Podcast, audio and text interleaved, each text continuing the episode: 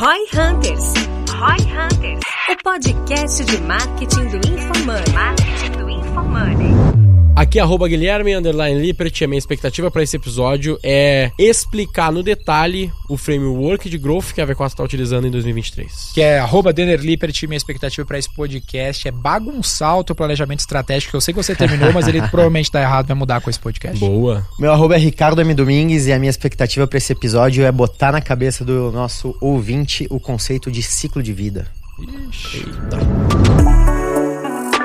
Nesse podcast do Roy Hunters, iremos falar sobre aquisição, retenção e monetização. Será que você está investindo corretamente em cada um destes pilares para esse ano de 2023? Saiba por que investir errado fazem com que empresários percam um faturamento inimaginável. Tenha acesso a insights que vão além do marketing digital, com as melhores práticas para obter resultados na sua empresa. Escute agora o Roy Hunters. Sejam muito bem-vindos novamente, de novo outra vez a um Roy Hunters Podcast. Mais outro. Mais outro e finalmente de volta com o nosso queridíssimo Ricardo. Não Seja foi, não de foi novo, cara. demitido, tá? Não foi demitido, ele só O tá. campeão voltou. É, ele tá aí conosco sempre que possível. O cara tem a agenda mais difícil do mundo. Mas hoje vai estar aí colaborando com a gente. E antes da gente entrar no assunto que você já viu aí no título, porque você já sabe o título, a gente ainda não sabe o título que a gente vai fazer ainda no final. A gente tem que falar do pessoal que tá ali na telinha, o pessoal da Minimal Club. Sempre com a gente. Olhem, vocês que estão aí nos vendo no YouTube, olhem agora pro Ricardo. Olha aquela camiseta, cara. Senhores. Olha que coisa Olha mais linda. esse tom de verde. Olha esse tom de verde, é incrível. Bom. Eu acho que Bom essa daí não tem mais, infelizmente. Tom mas tem contrastante. Uma várias. da. Minimal. Ó, Acabou faça um lançamento. Lançamento. Depois desse episódio vai ter lançamento da camisa verde. Olha aí, eles que estão falando, ele que tá falando, eu não falei nada. a gente vai ver. Mas se você quer ter uma camiseta belíssima como essa, cupom ROI20, ROI20 lá no sitezinho da Minimal, vai lá e garante a sua, que é muito bom, é maravilhoso, é cheiroso, não encolhe, não amassa, não desbota, é perfeito. Veste bem.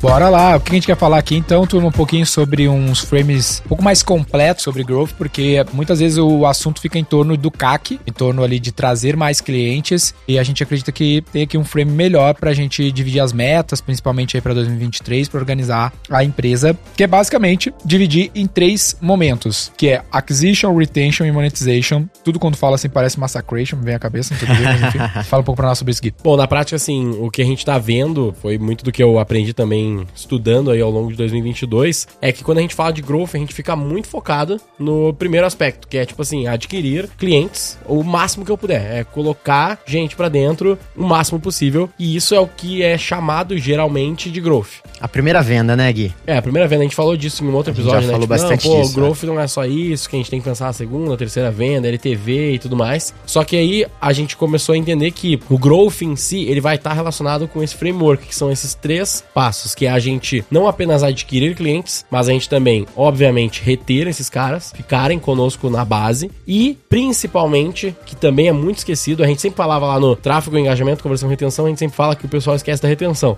E aí, agora que a gente fala do acquisition, retention, a galera esquece do monetization, né? Que é, eu coloco o cliente pra dentro, eu tento manter ele ao máximo possível, mas eu esqueço de formas de fazer com que ele gere mais valor pra mim, né? Ou eu gerar mais valor pra ele para extrair Um mais exemplo valor. prático aqui que eu acho que vai ficar bem claro na cabeça da turma e fazer você se questionar é que acquisition não significa que o cara tá me pagando. Essa é a grande diferença pro Yep. monetization. Essa é a grande diferença, que eu tenho que adquirir clientes pra base, mesmo que eles não paguem. O grande exemplo disso é, por exemplo, um Spotify da vida, né? Que muitos de vocês estão nos ouvindo aqui e não pagaram no primeiro momento, foram adquiridos. Isso conta pros caras, é um asset na marca, né, pra empresa. Quando o Ricardo chegou aqui, a gente conversou sobre revenue lá atrás, eh, ele falava disso, né? Da questão de ter o, o mar aberto, o cara pescar no mar aberto e depois criar o seu aquário. E não necessariamente uma pessoa que abre uma conta na XP, que se cadastra, ele faz o processo e é Perfeito. aprovado, É um grande exemplo. ela é um cliente, mas ela talvez ainda não fez o primeiro depósito. É isso. E a maioria Né? dos funis tem essa quebra, né? É natural. É o lead complete, vamos dizer assim, tentando simplificar. a maioria dos funis tem um lead complete antes da primeira passada de cartão, vamos dizer assim.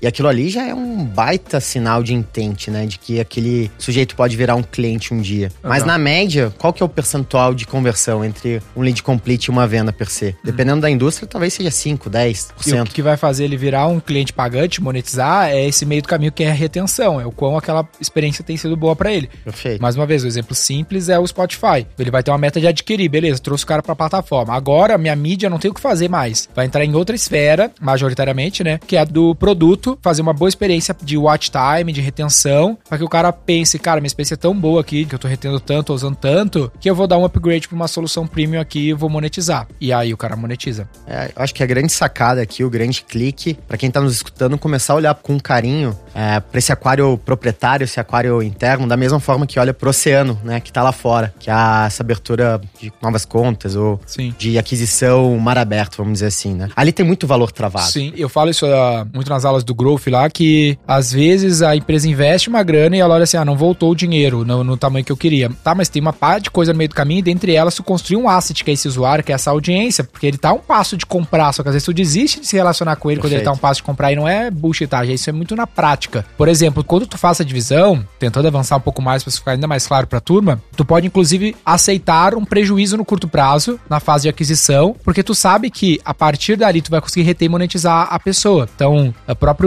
banco, tu pode falar mais, né? Tem muitos produtos do banco, ó, abrir conta, às vezes que vai trazer o cara no prejuízo por muito tempo, só que às vezes até nunca esse cara vai ficar rentável, só que tu não sabe às vezes quem é o cliente rentável, quem não é o cliente rentável ainda. Tu traz um monte de cliente, um cohort grande não vai ser rentável nunca, vai usar os produtos ali, só que aqueles que se tornam rentáveis vão pagar a conta de todos os outros É e deixar mais margem, né? Às Tem muito vezes- isso, né? Tem muito, e às vezes é um exercício de fé, principalmente para quem tá começando. Quem tá começando, você não sabe qual que é aquele cliente, aquele segmento, aquele nicho, aquele mix de clientes que vão ter o LTV mais virtuoso, né? Um LTV com maior volume. E aí é um exercício de fé para você, poxa, conseguir, enfim, dentro do exercício de monetização que a gente vai falar aqui, entender qual que é aquele que tem mais valor. Mas o mais importante é, uma vez que você traz esse cliente pro teu aquário, uma vez ele ali dentro, todos eles têm um LTV contigo. Legal. Tem um LTV potencial. Porque o LTV ele é um valor esperado, né? Sim. Até levando no limite, assim, da técnica, né? Da, da estatística. O LTV é uma métrica probabilística. Ela é uma métrica estatística. Então ela é um valor esperado que pode ou não acontecer. Ela é uma média. Legal. É, e todo mundo ali da tua base tem uma média. E ela muda em função do tipo de cliente. Agora o teu exercício é entender, cara, qual que é esse cliente. é, e aí, dados, é, analytics, muita Total. observação, análise, estudo de mercado pra entender qual que é aquela segmento da tua base que, poxa, vai ter o LTV mais virtuoso. Se a gente fizer um exercício do próprio podcast aqui, ó, a gente gasta uns 20 mil reais por mês pra produzir o podcast que é o Roy Hunters. Né, Bruna?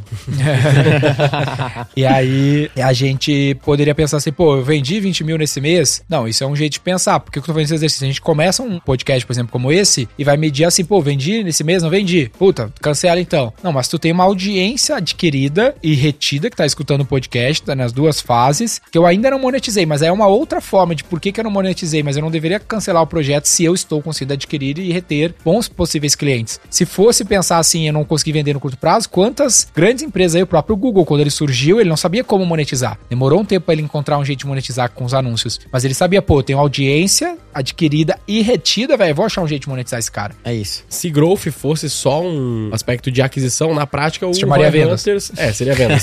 Mas enfim, o próprio Roy Hunters, ele seria um péssimo trabalho de growth aqui, porque a gente não consegue medir muito bem os clientes que estão vindo disso. É um... Ah, a atribuição não é na cabeça tão pouco, né? Ela é um exercício de longo prazo. Exato. E ele ajuda muito nesse aspecto também de retenção. Olha só como loucura, né? Porque o Roy Hunters, ele é. Ele trabalha um pouco dos três, assim. Porque a partir do momento que eu uso ele e eu acabo, como a gente já fez várias vezes, a gente traz clientes, ele acaba elevando muito o nível de consciência desses clientes, dessas pessoas que estão assistindo ou ouvindo nesse caso. Isso é, de certo modo, um trabalho de retenção para aumentar o nível de consciência desse cara, manter ele engajado, ele gostando do conteúdo, gostando do aspecto técnico aqui, que no final faz com que clientes bons fiquem com a gente e depois que eles Sim. vão lá e comprem, eles compram muitas vezes mais caro do que a média. Né, Os Sim. clientes que vieram e que falam que vieram por conta do Roy Hunter são clientes mais técnicos, maiores e que acabam gerando mais valor pra gente também como empresa. Então, a nível de growth é um cliente muito melhor. Não é tão perfeito no nível de escala, né? Então eu não vou focar aqui e botar milhões em podcast fazer um por dia agora, porque não, não é tão controlável assim, mas é bom pro esforço que a gente faz, né? Sim. Esse é o ponto. O mais legal aqui do que vocês estão falando aqui, que a gente acha que consegue amarrar, é essa noção de prazo, né? Ou de prazos mais longos, né? Então, havendo retorno, não vai vir ali no curtíssimo prazo, né? Assim como acontece na maioria dos fluxos financeiros e dos investimentos na vida. Então, vamos pegar o mais básico que todo mundo conhece, uma franquia. Uhum. Qual que é o fluxo clássico numa franquia? Você investe 12 meses, 24 meses, lá no mês tal você vai ter o retorno. Um cliente é, respeita quase que a mesma lógica. Como assim como, no, como todo investimento. Então, o cliente é um fluxo financeiro potencial futuro, que se traduz no LTV e que tem um, um fator probabilístico. Legal. E aí você precisa, via esses instrumentos de engajamento, guiar ele né, nessas três etapas da aquisição, monetização e retenção. Eu acho que é importante a gente dar exemplos também, Denner, aqui, uh, de tipo assim, de tipos de negócio ou tipos de produto que tu muitas vezes não tem exatamente essa possibilidade de criar uma super relação hum. sem com que o cara pague. Tipo, por exemplo, serviço. A gente, ok, a gente vai lá, gera os nossos leads e tal, mas a gente não mantém o mesmo nível de relação com um lead, e aí talvez seja um erro, né? Mas a gente não mantém o mesmo nível de relação com um lead que a gente tem que ainda não comprou, do que com o nosso cliente que talvez comprou um produto barato hoje, mas que vai ser mais high touch meu contato para que eu consiga sim, monetizar sim. melhor ele. Eu acho que é legal a gente dar esses exemplos mas, a, no serviço, uh, o nível de serviço que tu vai imprimir em cada uma das fases que esses clientes estão é diferente. Essa é a diferença entre as fases. Então, o caso do XP, por exemplo, é serviço. O cara vai lá e abre a conta, tem um contato com o assessor, mas o cara investe pouco, transaciona pouco, ele vai ter menos, sei lá, suporte do que o cara do Wealth Management é lá vai ter, entendeu? Mas o cara um dia vai chegar no Wealth Management, ou uma parcela deles um dia vão chegar lá que vai ter mais ponto de contato com, com o time. Da é, mesma o... forma, esse cliente tem que ser provocado para um dia chegar lá. É, então esse balanço que, que, é a diversão do negócio, né? É que esse seria o que a gente chama de monetization. Perfeito. Entendeu? Porque é daí a gente vai instigando o cara, fazendo ele caminhar lá pela jornada crítica da XP nesse caso, até que ele consiga ter ali receita, São consiga etapas. investir ah. mais e. Mas aqui e crescer, tem, né? tem um ponto chave que o marqueteiro olha pouco, que é o seguinte: o cara olha muito pra eu, como marqueteiro, como Roy Hunter, eu tenho que mover o cara na jornada. Só que às vezes a tua jornada não tem produtos para monetizar o cara, sabe? É verdade. Então é um lance que a gente discute muito, né? Então, tipo. Se é muito o caso da própria V4, né? É, se a XP. Agora a gente tá mexendo nisso. Ah, o próprio Spotify saiu aquele documentário sobre a história do Spotify, eles não tinham a ideia do premium. Aí eles estavam lá crescendo a plataforma, eles queriam, acho que rodar Ed, ou nem sabia direito. Tinha um cara que queria fazer meio de graça mesmo, foda-se. E aí o cara, não, não sei porque site lá, o cara não, a gente pode cobrar e pá, e pô, criou o produto. Ou o YouTube Premium, que também foi uma parada que surgiu recente. Ah, então, pô, pela o cartão, parada recente, entendeu? Pra criar, aumentar ponto de contato monetizar o cara. Uhum. Pô, eu tinha conta na XP bastante tempo, o cartão faz o quê? Faz um, dois anos tem? É isso, faz né? quase dois anos. Eu não tinha muito ponto de contato, eu entrava lá uma vez por mês pra dar atualizada, portar alguma coisa aqui ali, deu. Hoje eu tenho ponto de contato diário com a XP por causa do cartão. Se ela não incrível. tivesse o produto, não tem o que o Ricardo pudesse fazer para aumentar meus pontos de contato. Eu não ia Exato. aportar mais grana, e aí eu consigo, trade. E aí eu consigo falar mais de investimento contigo por conta do cartão. E né? monetizar mais, porque eu tô é deixando mais dinheiro. Olha que incrível que você acabou de falar. O fato de você ter adicionado o cartão no teu portfólio aumentou o LTV da categoria investimento dentro da XP. É. Então é um LTV cruzado. Esse é o valor do cross-sell, né? Hum. Tem um incremento, um benefício de LTV cruzado. Isso. Então a LTV de cartão aumentou a LTV de investimentos, via retenção é. maior. Se a XP não tivesse criado esse serviço, esse produto do cartão, vocês, como Roy Hunters, não teriam o que fazer. Teria limitado a tua jornada lá no, como Roy Hunter, né? De CRM, os caralho, porque, pô, não tem mais o que fazer pra esse cara aí, é o cara não tem o que comprar de mim. Exaure, né? Exaure. É, exaure. A própria Apple, que é o grande exemplo de super jornada, é um lance que eu às vezes paro pra observar, né? Não sei se é o fato, mas imagino que possa servir como exemplo de uma Apple versus uma Samsung, que tem muito mais produtos, uh, não fatura tão menos que a Apple, né? Bilhões a menos, mas em centenas de bilhões igual. Mas a Apple é muito focada numa jornada só, né? Ela quer que aquele cliente transacione entre o ecossistema dela. Então todos os produtos são muito integradinhos e tudo mais. Então ela adquire o cara às vezes por um iPhone, ele vai ter uma puta experiência no iPhone, vai começar a transacionar no iTunes, vai deixar mais dinheiro lá. Talvez ele vá para um Apple Watch que tá integradinho com a parada do iPhone. Então é mais uma forma de monetizar porque ele foi retido de uma plataforma que um dia adquiriu ele. E aí talvez ele assine o Apple TV, aí vai monetizar um pouco mais porque aquela plataforma tá integrada. Então, pô, o que, que a Apple deve lançar? Pô, por que, que ela vai lançar um carro, talvez uma TV? Pô, porque isso mantém o cara dentro da plataforma do ecossistema dela ali mais retido e podendo dar mais chance dela monetizar. Mas se ela não lançar novos produtos, você como Roy Hunter não vai ter o que fazer, velho. Não vai ter copy, não vai ter CRM, não vai ter designer que vai fazer o cara reter e monetizar mais se tu não criar coisas para entregar pro cara, né?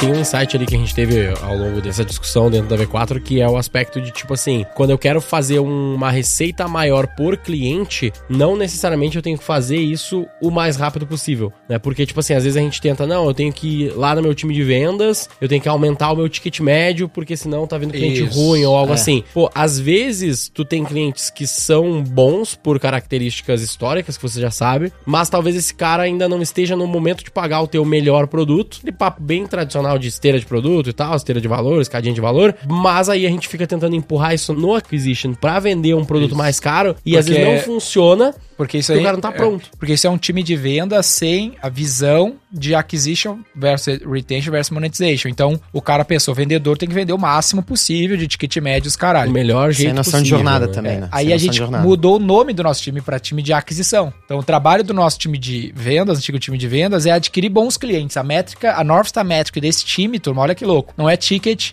não é o tamanho da venda que eles fazem, é o- a qualidade do cliente que eles trazem.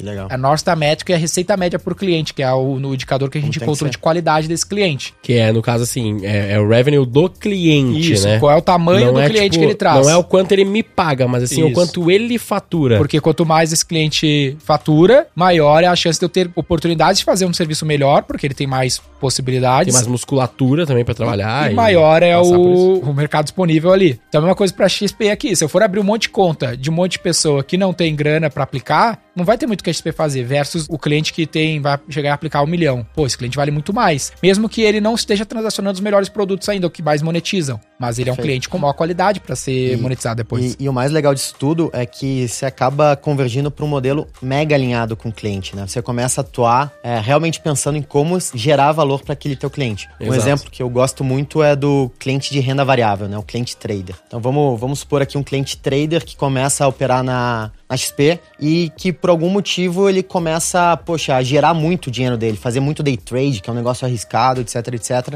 e começa a perder dinheiro. Esse sujeito ele perde dinheiro, ele não volta, ele churneia, ele sai da plataforma, né? Versus um mesmo sujeito em outro cenário que, poxa, teve um- uma evolução mais esporádica, mas foi operando aos poucos, foi aprendendo, etc, etc, e ficou operando comigo, porra, a vida inteira dele, né? Então, quer dizer, né, você fomentar o- esse sujeito operar o máximo possível no curto prazo para aumentar eventualmente tua receita, é, vai gerar o churn dele, Ah, vai, é vai detrair valor pro sujeito, Exato. o cara vai perder dinheiro, Puta, exemplo não vai alongar o lifetime dele. Então, a beleza do negócio é que tá tudo alinhado. Se você Isso. gerar, se você, se a sua North Star, né, seja o KPI que for, passar por gerar valor pro cliente, fatalmente isso vai convergir em LTV. Legal. Porque o valor tá no longo prazo. No né? nosso caso, às vezes era, por exemplo, era tentar fazer o maior contrato possível no começo. Só que o maior contrato possível no começo quer dizer que eu vou gerar um estresse e uma ansiedade do cliente de resultado. Perfeito. Então, Vocês falaram isso ontem. É, Achei isso. bem legal. Então, se a gente começou a mudar isso, porque, cara, eu tenho que tentar trabalhar junto com o cara ao longo do tempo e tudo mais. E no caso da XP, até lembrei, né, do começo lá, quando a XP criou os produtos de educação, porque o Benchmark Companhia não conseguia abrir conta, porque ele tava tentando, né, a priori, abrir conta direto, que era o produto que ele queria. Só que o cara não entrava nesse produto. Aí ele foi lá e criou um produto de educação com baixo, se eu não lembro, era, quase de graça, né? Pior que ele conseguiu ver disso também uma outra Virou revenue stream. ainda.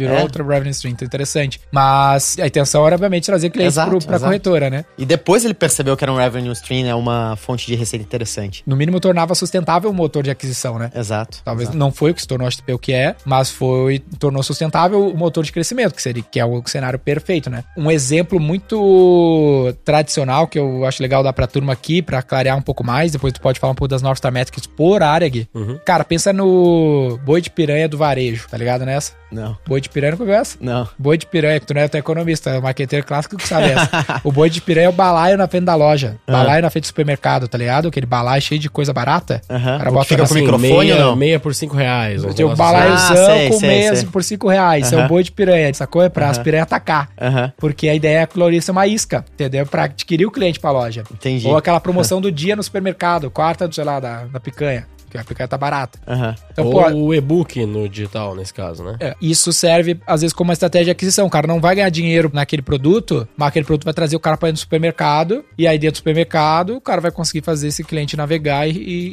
e monetizar mais, exatamente. Perfeito. Não acho que o conceito lá do working backwards é legal de estar aqui? Porque Pode eu fico pensando assim, na- né? a, visão do working backwards, que é tipo assim, é eu olhar pro meu cliente lá na ponta, o que, que ele tá precisando, o que, que realmente vai resolver a vida desse cara, e ir trabalhando daí pra dentro, Aham. né? De trás pra frente. É, né? de trás pra frente. Que é um, um pouco do que, tipo assim, a gente tá tentando fazer cada vez mais dentro da V4, que é o entender, tipo, o que, que gera mais valor pra esse cara, o que, que gera mais resultado, quais são as ferramentas que ele vai precisar pra ter mais resultado. E aí, aplicando isso, eu vou entendendo qual é a forma que eu vou fazer isso pra vários tipos de empresas diferentes, pra adquirir elas melhores, manter elas dentro da V4, pra depois eu fazer elas monetizarem cada vez mais. Legal. Acho que é um, é um livro legal sentido. de citar aqui pra galera, que é o Working Backwards da Amazon. Dei uma lida, tem vários insights ali, não só esse, né? É só um dos insights. Ah, mas é um pouco disso que a gente tá querendo trazer aqui. E aí, quando a gente pensa nos três níveis ali de aquisição, retenção e monetização, a gente pode e deve, na minha visão, e do, do que a gente vem fazendo na V4 também, dividir as nossas metas, as nossas North Star Metrics, os nossos objetivos por cada um desses grupos. North Star Metric, recapitulando pra galera, é aquela tua North Star Metric, é a métrica estrela guia, a grande métrica da área ou da empresa, né? Normalmente as empresas têm uma grande North Star Metric. O que a gente tá propondo aqui é que tu tenha uma grande North Star Metric, né? A North Star Metric por cada uma dessas etapas. Qual que é a tua North Star Metric de acquisition, de retention, de monetization, que cumpram o objetivo principal da empresa, que daí tu pode ter uma visão, uma missão ou um BHAG, por exemplo, que é o Big Hair Ambition Goal, que é aquele objetivo de dar frio na barriga, que o Jim Collins traz nos livros dele. Na V4 a gente tem isso aí, a gente tem um BHAG, que é ter 1% do PIB do Brasil passando na mão da V4 até o final da década, em forma de receita que a gente gera para o nosso cliente. A gente colocou esse BHAG porque primeiro gerar valor para depois capturar, então essa é a nossa visão. E a gente quebrou isso em North Star Metrics em cada uma dessas três respectivas áreas, para É. cumprir esse BHAG. E até também tem um ponto, né, que se a gente faz uma North Star Metric, tenta criar uma só, muitas vezes fica difícil de adaptar isso pra vários Várias áreas. várias áreas diferentes, do, né? do micro, né? Do tático de algum time. É, tipo, a gente falava, né? Eu, eu lembro que quando eu comecei a trazer essa discussão lá pra dentro do nosso grupo lá de coaches, de entre aspas, diretores, eu perguntei pro Denner, pô, mano, o que que é então hoje realmente a nossa North Star Metric? Ele, ah, MRR, é, que é Receita Mensal Recorrente, né? Aí eu fiquei com isso na cabeça, tipo, cara, faz sentido ser só isso, porque MRR por MRR eu posso trazer um- uma caralho de cliente, que eu vou ter um, que indiferente da qualidade deles e foda-se, que eu vou ter um monte de MRR, mas talvez eles não fiquem, talvez não gere valor pro cliente, talvez seja difícil pro meu franqueado operar esses caras com margem, porque vai ser muito cliente, muito trabalho, muito problema. Depois a gente foi pensando um pouco mais nisso, né? Então, o MRR é importante, mas fica muito míope. Ah, perfeito. E o né? NPS, né? É, e o exatamente, cross-sell, o NPS. O nível de serviço. É, etc. qualidade, Ah. resultado do cliente. Onde que entra tudo isso? Ah, não, daí são OKRs, mas É. daí são OKRs de outros times. Então, pra, pra vocês terem É. um exemplo, no nosso caso, qual que é a nossa North Star Metric de acquisition? Foi o que a gente falou. É a receita média desse cliente. Não receita que ele nos paga, que ele tem. Então a gente quer Quanto lá ele fatura, quanto que ele fatura, porque isso é um indício de qualidade do cliente que a gente foi capaz de adquirir. A nossa métrica, a nossa métrica de retention é o nosso ROAS médio, né? Tem o ROAS médio e tem o que a gente chama de MM sobre F. É. É tipo assim, é o quanto de margem eu gero pro meu cliente, de margem de contribuição eu gero pro meu cliente através das, dos meus investimentos, depois dele pagar a mídia. Né? Basicamente é isso. Então eu tenho que gerar Mas, pelo mas menos. a, gente- a North Star métrica, a gente, eu acho que a gente traduziu isso aí, são KPIs, né? É, esses são, seriam os KPIs. a gente exatamente. traduziu em GMV, não é? É, que é o quanto de receita eu trago pra esse cliente. É, então... Então é tipo assim, ó, primeiro eu tenho que trazer um cliente grande com. não grande grande, né? não, Mas, mas que um- já tenha um faturamento relevante, que seja O interessante. faturamento médio dos clientes que eu trouxe que seja adequado, né? Pra conseguir fazer um bom trabalho. Isso. Depois eu tenho que estar aumentando essa receita dele. Então, É, se eu não tô monetization. aumentando a receita Então, a dele. North Star métrica aqui é GMV. Por exemplo, ano passado a gente bateu 2 bi de receita que a gente gerou, porque qual que é o nosso BRG? Gerar receita pros clientes. É. Se eu E gero receita, eu retenho. Se Exato. eu retenho, eu vou ter chance de monetizar. Se eu gero Todo receita, eu não necessariamente ainda tô monetizando melhor o meu cliente. Eu só tô dando resultado. Eu só tô entregando, teoricamente, aquilo que ele comprou. Mas é o caminho, né? Tamo- Mas é tamo um caminhando. caminho que me ajuda a também monetizar melhor esse cliente. É. Posteriormente. E aí a gente tem como North Star Metric de monetization, aí a receita pro cliente, né? Aí é receita por cliente. Que aí tem outros indicadores, como quantidade de clientes com mais de um contrato, mais de um produto, esse tipo de coisa. Que aí são um- como a gente destrincha essa forma de gerar mais receita por cliente pra V4. E aí tem mais um conceito que é legal, eu não lembro se a gente falou no podcast ou se foi em outro lugar, mas enfim, que é o aspecto de geração e extração de valor. Não foi contigo que a A gente, gente falou falou, isso? né? Acho Podcast, que em foi. algum podcast, Acho mas que vale foi. Foi recapitular. contigo, né? Isso aí, Acho não que foi? foi. É tudo a ver Então, com LTV, isso. E aí. resume no fim das contas isso, porque eu trago bons clientes, eu gero valor para bons clientes e agora a gente tá focando também em ter mais armas para extrair valor também desses clientes. Porque o que a gente fazia antes era tipo assim, cara, eu vou botar o máximo de cliente para dentro e eu vou vender um produto que é, nesse caso, um serviço all in one, tudo que eu puder fazer por 5, 7, 10 mil reais e isso gera valor para muitos clientes, para grande maior parte desses clientes gera muito valor, mas extrai muito pouco valor. Porque se eu faço tudo por um preço, eu não consigo aumentar esse preço depois. Se eu Se, já eu não, tô dando se eu não consigo extrair valor junto com o valor que eu gero, eu também dou menos atenção pro cliente. Desalinha, né? Desalinha, começa desalinha a naturalmente, separar o- a atenção entre todos os meus eu clientes. tenho que botar muito Tem que ser bom pra pra, pros dois. Porque eu não Exato, tenho capacidade de tirar, dois. tirar mais ali, né? Pra durar no tempo tem que ser bom pros dois. É. E pra gente isso é o que é uma boa estrutura de growth, né? Perfeito. A gente olhar pra esses três grandes grupos aí, Então, montar eu suas até achei aqui, ó. Achou aí? É a nossa, nossa métrica ficou total, pré, receita total do cliente, então pré-V4. Então a nossa de acquisition é essa. A nossa de retention é o monthly TPV, que a gente chama de total payment value, to- quanto que a gente transaciona. E o revenue per user é a nossa de monetization, quanto que a gente faz de receita média por usuário. É isso aí. Por usuário, aí é cliente final. É por cliente, count, é é. por, por na cliente ponta final. V4. Por Ah, cliente tá. V4, Por account. entendeu? Tá bom. E aí tu pode destrinchar essas Star métricas em KPIs, como a gente estava falando ali. Então, por exemplo, uma das nossas métricas de... Nossos KPIs dessa são, Star na métrica... verdade, assim, ó, tu destrincha cada um desses grupos por objetivos. Uhum. Que tu vai ter dentro desses objetivos, tu vai ter alguns indicadores, Sim, né? sim. Tu vai metrificar esses objetivos. Um dos nossos objetivos de monetization, por exemplo, é ter mais de um contrato por cliente. Que Então, assim, ter mais de um contrato por cliente não é uma meta muito smart, né? É meio, tipo assim, não, não é muito smart quando tu fala assim, mas aí depois tu tem que pensar quantos contratos, quantos por cento dos É, clientes, mais tal, de tu vai um, pô. destrinchar isso aí. Dois. Sim, mas para quantos clientes? Com Todos. qual tipo de cliente? É meu número de, de contratos médios, eu quero chegar a dois, entendeu? Então se eu tiver três, é isso, ela é, ela é meio smart sim. Meio smart é foda, né? Meio smart é foda. Por exemplo, a gente tem um modelo de comissão, que é um tipo de produto, a gente quer ter penetração desse produto na base. Tem alguma coisa assim lá com vocês? Tipo, penetração de produto na base, na, ponto de vista de monetização? Tem, é bem importante, né? Monetização fala pô, literal com penetração de produto na base. É. Então, eventualmente, né? Até acho que isso que eu vou trazer aqui vale bastante pra vocês que estão se dividindo em BUs, né? Uhum. Em BUs, normalmente configura, poxa, tem uma oferta de produto própria pra cada unidade, né? Sim. E essa unidade eu deveria saber, ou no mínimo ter um direcional de qual que é o potencial de penetração de cada SKU que eu tenho, de acordo com cada cliente. Essa deveria ser o teu direcional no ano, né? Poxa, esse cliente aqui, cabe ter o produto X? Esse outro cliente aqui, talvez não. Eu acho que o mais bacana aqui dessa visão de ciclo de vida, né? Monetização e retenção, é você ter essa consciência do que é melhor pra quem, né? Porque isso vai trazer perpetuidade. E quando você tem essa consciência, você consegue colocar esse tipo de meta. Sim. Pô, esse cliente aqui, ele é, é elegível para esse SKU, para essa categoria, para essa minha oferta? Poxa, não é. Então eu deveria olhar a penetração desse produto, desconsiderando essa, esse segmento aqui. E começar a separar minha base em clusters, né? É porque não é colocar Clusters de elegibilidade, quando a gente tá falando de que monetização. não é colocar qualquer produto a qualquer custo naquele cliente, né? Eu tenho que entender características que fazem aquele cliente ser apto a ter aquele determinado produto. Perfeito. E eventualmente você, literal, você nem quer oferecer aquilo pra ele. Você nem quer que ele compre aquilo, porque aquilo pode ser detrator no tempo. Ah, Poxa, total. pensa um. Vou, vou trazer para o mundo de investimentos, né? Então, um sujeito que é tá começando a investir agora, acabou de, enfim, sair da poupança, tá se letrando no tema, cara quer operar derivativos. Eu não deveria querer deixar esse cara operando derivativos. Eu nem sei o que que é derivativo. É, futuros, de- é, Ah, tá. opções, Contratos. etc, etc. No limite, assim, Opções é tipo Ike Option. é, a cocaína no mercado. tipo É, então, eu deveria, no limite do limite, esconder essa opção do menu desse sujeito, porque é detrator para ele e, portanto, para a LTV dele no longo prazo. Total. Então, esse conceito de elegibilidade ele é bem bacana, porque ele conversa muito com a penetração de produtos, né? Quais clientes são, estão elegíveis para essa minha oferta? Elegibilidade é um E aí, tema. olha o que, que sai desse processo, né? Você começa a organizar a tua empresa em conversas potenciais com cada cliente. Uhum. Então, quando você começa a olhar a partir do cliente e não a partir da empresa, né? Vou olhar bottom-up. É isso aí. Para cada cliente, o cliente João Pedro, quais produtos ele está elegível? Ah, ele está elegível a título público, a cartão e a fundos. Então, eu posso ter três conversas potenciais com esse cliente. Então, quando empresa, quando eu sei que o João Pedro está entrando na minha estrutura, nos meus canais, eu deveria sempre estar tentando falar Legal. dessas três coisas com eles. Então, quais são as três melhores conversas que eu deveria ter com esse cliente? Ou quais são as quatro? Ou as uma única conversa que eu deveria ter com esse cliente? Top. Isso cria muito uma noção de foco e de priorização e, Sim. de, e de melhor conversa. né?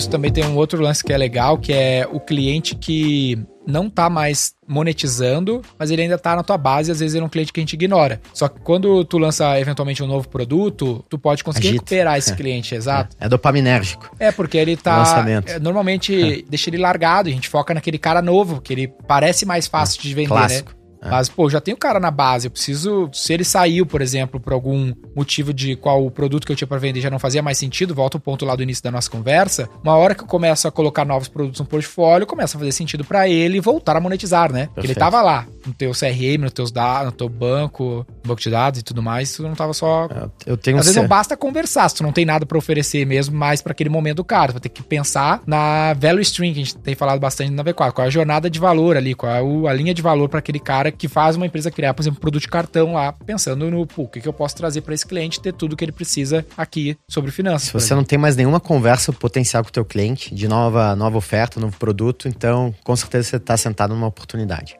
Hum. Com certeza. Vocês fazem muita conversa com o cliente pra pensar desenvolvimento de produto? Não sei se isso. Tem, tem bastante pesquisa. Quant Quali, não tanto na minha área, Sim. mas é, é Focus peça, Group, Focus Ah. Group é um lance que rola. rola, peça fundamental da E empresa. o que que tu diria no ponto de vista de decidir o que fazer ou não? Porque deve ter um monte de coisa Ideia. no backlog, né? Muito. Vários épicos. Não, esse é um exercício diário. Eu acho que de qualquer empresa, né? Qual batalha escolher? Porque não é trivial, livro- não tem um processo universal de. Working Backwards da Amazon, eles contam a história do lançamento do, do smartphone da Amazon. Aham. Que flopou miseravelmente. Eles botaram mais de mil pessoas lá em um ano no mercado, eles tiraram do mercado, tentando vender a 99 dólares. E não conseguiam. Porque, pô, não era o core dos caras, não sabiam fazer aquela parada bem feita, a Apple já tava arregaçando com o iPhone. O produto era ruim mesmo. O produto era ruim. Eles tentaram inventar uma ideia lá que não tracionou, sabe? Pô, a Apple tem todo o ecossistema dela e tudo mais. No momento ele não, não, não vingou. Isso é bem importante, saber a hora de estopar, né? É. São sempre os dois lados. Será Não que eu tentei o problema, suficiente? A Amazon fracassou, mas a Amazon é o grande sucesso. Mas eles se orgulham de ter tentado. É. Entendeu? Porque É da vários desses né? testes É. que deram essa merda levaram a um que deu certo. Só precisa que um dê certo. Tem É. um Amazon Prime, tu tem uma Alexa. um Esse é o negócio Kindle, velho. Kindle, Qual, é. qual que tu acha que é o racional do Kindle? O Kindle é um iPod, pô, de livro. A Amazon queria entrar no business de conteúdo digital, que tava começando a explodir. Ela vendia CD. Ela perdeu a da música pra Apple. Ela viu, puta, aqui não vou buscar. O que que a gente pode fazer aqui? E aí, que, daí que vem a ideia do Kindle. Não, e pior, É, sob, fora o que risco de canibali... livro, né? sob o risco de canibalizar isso o que principal business dele naquele momento, que era livros. Que era ali. E foi o direcional do Jeff Bezos, assim. Ele separou o time em dois, aí de novo o conceito de BUs, né? Sim. De alguma forma. E de alguma forma ele falou ali para os dois times: o objetivo de um é quase que matar o business do outro. Que é legal É também. que é a pra noção de inovação, né? apostas, né? Que é a noção de apostas e super correlacionado com monetização. No- Melhor pro cliente. O que, que vocês acham sobre aquele. Eu não sei se a gente falou nesse podcast, na verdade a gente falou. Até foi no, no- do Aaron Ross lá, que a gente fala da qualidade do cliente, né? De não ficar tentando só mudar o produto pro cliente que tá tendo problemas, porque problemas sempre existem, mas sim a gente olhar pros bons clientes e entender com esses bons clientes como que eu faço pra perpetuar pros outros, né? Sim. Eu acredito que isso também entra nesses estudos. Ah, como que vocês escolhem o cliente? Tipo, vocês olham pro cliente que tá detrator e tentam resolver aqueles problemas? Como que vocês lidam com isso? É sempre um equilíbrio, né? Algo muito interessante de se olhar é o cliente que tava bem e virou detrator. Hum, isso é uma boa. Vamos mesmo. pensar um bom cliente. Vamos isolar, né? Você começou falando do bom cliente pro cliente ruim, entre aspas, Que, né? digamos que não Vamos- é vamos pensar em para aqueles LTV. produtos, não deveria Ah, não, vamos pensar base, em né? LTV mesmo. Vamos pensar um cliente com LTV superior versus um cliente com LTV inferior. Tá bom. Poxa, o cliente com um LTV superior, ele tinha uma experiência boa, de repente ficou ruim. Isso é um alerta vermelho. Isso com certeza deveria ser prioridade versus É um cliente legal com. LTV ruim, Que, que era continua com NPS ruim, que que sempre teve NPS sempre ruim, ruim. etc, etc. E um cliente com LTV bom, ele costuma, de verdade, isso pra maioria dos negócios, é incrível. Ele eventualmente vale por 20, 30, 50 vezes um cliente com E é importante pior, aqui nesse papo, Ricardo, o cara lembrar que LTV, gente, é valor de margem deixada por esse cliente, não é o tempo. boa. Porque às vezes a galera confunde o LTV com o lance do ARPO lá, com o tempo médio que o cliente, No- o- o ou a receita que né? média que ele deixa, Isso. que tu precisa saber quantas vezes ele fica. Então, o LTV é um valor absoluto. É 100 reais, mil reais, 200 mil reais. Não é 10 vezes, né? Esse é o número de compras que o cara faz. Esse, isso a gente chama de lifetime, né? É. E daí é o tempo que esse cara fica com a Isso. gente. Porque- Aí tu tem o lifetime value, que é a margem que esse cara deixa ao longo do tempo com a gente. Exato, porque o cliente bom é esse cliente que deixa o melhor valor, né, no ponto de vista econômico da coisa. Uh, então, às vezes, tu tem produtos, por exemplo, como uma AWS tem, ou a própria XP tem, que tu tem muita capacidade de fazer esse lance do revenue acontecer, que é o cara comprar mais storage dentro de uma AWS, mais armazenamento de uma AWS, de um Azure, ou investir mais na, na XP, uh, um cliente PJ, que sei lá, vai fazer uma captação e vai usar o IB Investment Banking da XP, esse cara vai deixar muita margem, num, às vezes num tempo muito pequeno, ou isso é indiferente nesse caso, às vezes. Esse é um detalhe importante do cara avaliar. Senão tudo vira SaaS. Tudo eu quero cobrar o mínimo de mensalidade para deixar o cara o máximo de tempo possível. É o balanço. Cara, mas a, o Spotify para tirar mil reais de um cliente demora pra caralho. Porque o ticket é muito baixo e ele não tem revenue. O cara não vai deixar de pagar 10 reais pra pagar mil reais. No, no Spotify não existe essa solução lá. Isso é um problema, porque a Spotify tem que virar as costas pro cliente dele e meter cliente pra caralho pra dentro, porque é o único jeito de aumentar a receita. A AWS talvez se não vender para nenhum cliente mais, se a XP não vender para nenhum cliente mais, talvez ela vai seguir crescendo receita, porque aqueles clientes na base têm essa elasticidade ali de, de faturar mais pra empresa. É o efeito bola de neve. Exatamente. O nome disso é efeito bola de neve, que a gente gosta de chamar lá. Legal. É legal vocês procurarem, quem tá escutando a gente, procurar o- se existe, na verdade, essa alavanca bola de neve no negócio de vocês. Legal. Aquele negócio que sempre cresce Com a a mesma despeito do teu base esforço. Bem legal. Outra coisa que saiu legal dessa conversa aqui, saiu de forma sutil aí no comentário de vocês, mas que acho que vale o alerta pra quem tá nos escutando, que é a reflexão. Quanto de energia você tá colocando no cara que acabou de entrar na tua base, comparado à quantidade de energia que você tá colocando no teu excelente cliente que tá contigo há dois, três anos? Tenho certeza que é desproporcional. Ah, com certeza. Tenho certeza que é desproporcional. Boa parte da energia tá ali no começo do ciclo de vida, mas tem muito valor preso ali ainda Cara, também. tem vários no cases no sei Brasil. como a gente Vários cases no Brasil de empresário superstar aí, aí que o cara não, não manja nada de produto, o negócio dele é vender. Vender pra caralho, botar o cliente pra dentro, sabe que não vai ficar, ele vira as costas e o esforço tá sempre sendo na venda. Você vai ver a empresa É do cara é 90% vendas Zero e 10% retenção, o resto. E ali tá tudo ainda, compliance, RH, e pá, e uma galerinha de CS, suporte e produto. Uma empresa sem retenção, ela tende a morrer. Entende, amor? A gente tem a sorte no Brasil de estar num país muito grande, né? São 200 milhões de pessoas. mesmo. Então, você consegue sempre renovar essa base. Mas É. em algum momento você zera o Brasil. Exatamente. Você zera, você já percorreu, mais você né? escala, É, E muita gente que tá nos ouvindo aqui não atua em âmbito nacional, né? Perfeito. E Então, aí, o, cara, claro. o cara que é uma É, imobiliária, Exato. uma cidade de 100 É, mil habitantes, e É o cara isso. não tem o que vender mais pro mesmo cliente, velho, ele vai bater um teto. Exato. Se ele não conseguir ampliar o total addressable market, atuar em mais áreas, não vai ter mais growth pra empresa, a não ser que ela amplie portfólio e faça mais receita pro cliente. Isso sempre foi uma preocupação nos momentos que a gente teve um pouco mais de perda de clientes, assim, que por algum motivo a gente tava focado mais em venda, mais em crescer, e depois a gente foi mudando um pouco Ou não disso tinha também. produto também, isso é verdade no iCruze, não é fácil fazer produto bom pro cliente. Não, é verdade, Não mas é assim, fácil. o- uma preocupação que a A gente sempre Amazon não tinha- conseguiu fazer, pô. O mil É. funcionário, imagina nós. O ponto é verdade. Com mil funcionários, com um milhão de funcionários. Ó, que o eles mil têm. só no projeto do Ah, celular. tá, sim, é verdade. Ah, mas a, enfim, a Apple tem 10 mil no projeto do carro, há 10 anos e não sai nada. essa aí eu nem sabia, essa daí eu achei surpreendente também. Mas enfim, o que eu ia falar só é, tipo assim, uma preocupação que a gente tinha quando a gente tinha momentos de churn meio alto demais, ou que era mais alto do que a média, era tipo assim, pô, foi até um questionamento que a gente fez em várias reuniões, né? Se eu continuar assim, com esse percentual de churn, com essa aquisição, esse crescimento de base em X anos, será que eu não vou ter mais clientes detratores do que clientes ativos se eu manter isso? Era uma preocupação. Sim. Então, essa é uma lógica de tipo assim, pô, eu preciso reter melhor e eu preciso monetizar melhor e não necessariamente parar de adquirir, mas não focar apenas em aquisição, porque uma hora eu zero aquela base, porque no nosso caso é um país grande tal, 200 milhões de habitantes, mas eu sou B2B, então eu tenho um, um total addressable market muito menor. E né? até porque é caro adquirir um cliente novo sem uma garantia de dele monetizar. Exato. Então, os caras que já estão sendo retidos na base, conforme a gente consegue criar mais coisas para ampliar a monetização, mais eficiente economicamente isso é, porque eu não gasto mais para adquirir esse cara, é só um Total. trabalho, óbvio, vão ter outros custos. Desenvolvimento de produto é um custo para monetizar, né? Ah, Então, às vezes, até nós mesmos, cara, a gente bota lá um milhão e pouco por mês de mídia, ah, que é grana pra caralho, e às vezes eu fico me perguntando, pô, será que se essa grana tivesse meu time de produto, sabe? Meu time de tech, que sei lá, custa 200 mil, 300 mil, será que custasse 500 mil? Eu não conseguiria vender mais porque eu construí um produto melhor, Claro. com mais product market Produto fit, é sempre esse dilema, barateia né? a CAC, né? Exato. É, Só que o IC. só que a venda ela é muito fácil, né? Os olhos conseguem ver a receita vir, mesmo que ela não seja com muito ROI. E O P&D, o desenvolvimento de produto, no fim das contas, é uma aposta, é uma plantar, né? Plantar vai demorar pra colher. É, o cara é. quer colher o que já tá plantado.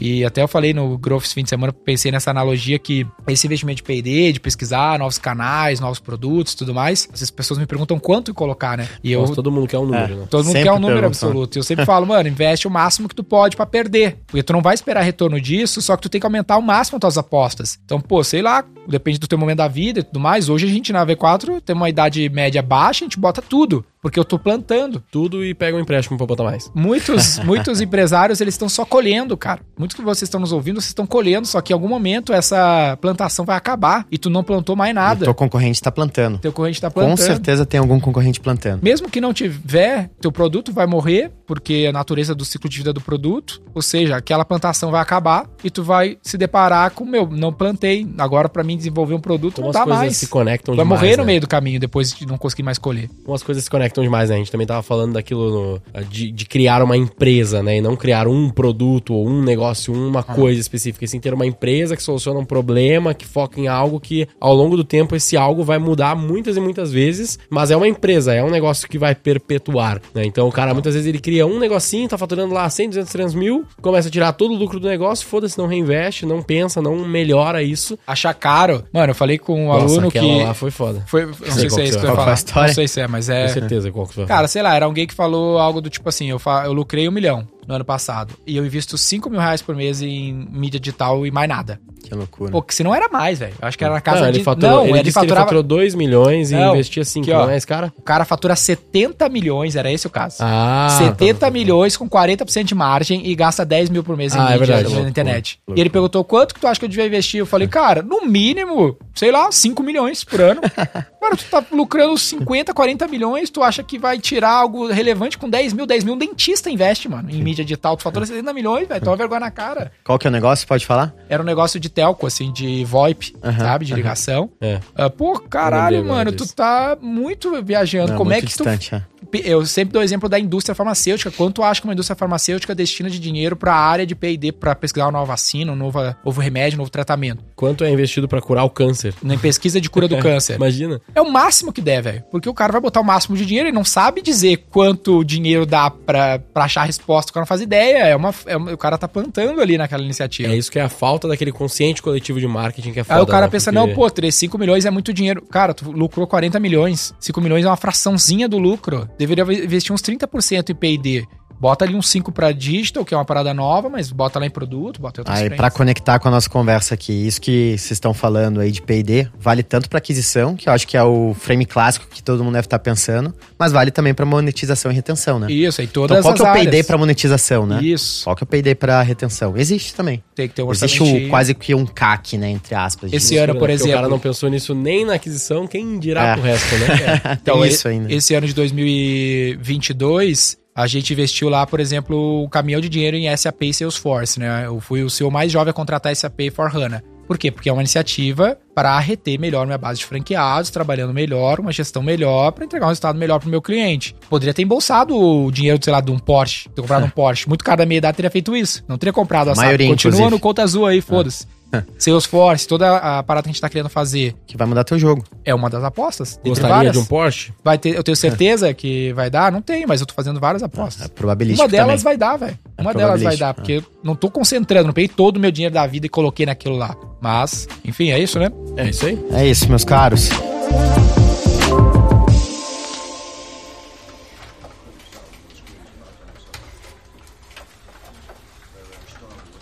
Vamos chamar esse episódio. Como é que eu tinha dado a ideia lá? Era. Tem. Growth em 2023. Alguma coisa assim, né? É, Frame. growth é mais do que aquisição? Mas você você meio que a gente já usou É. esse nome. O Consigo framework ver. de growth. Eu Consigo acho que se a gente colocar acquisition, retention e monetization no título, fica bom, pô. Aquisição, Fica- retenção e monetização. Chama de em português. Ou monetização e retenção. Não, tem que Melhor ser nem- aquisição, É que é- o outra- framework, e tá monetização. do É bem bonitinho assim, que dá Ah. pra fazer o frame assim, growth, e aí uma, um, um negocinho Uma, assim. uma- Ah, com exi- quatro, com três pedacinhos, É. entendeu? Dá pra fazer Existe. assim. Coloca no Google Imagens aí, tem vários já, prontos. é, É que do, do Reforge é assim mesmo. Ah, é? então fechou, é isso. Então, beleza. Acquisition, retention and monetization. Em inglês mesmo, pra tirar onda, né, Gui? In English, Não é motherfuckers. O nome do podcast é em inglês, porra. Caçadores, Caçadores de de retorno. retorno. Siga o Roy Hunters no youtube.com barra Roy Hunters e no Instagram pelo arroba Roy Hunter Oficial e faça parte do nosso grupo do Telegram com conteúdos exclusivos.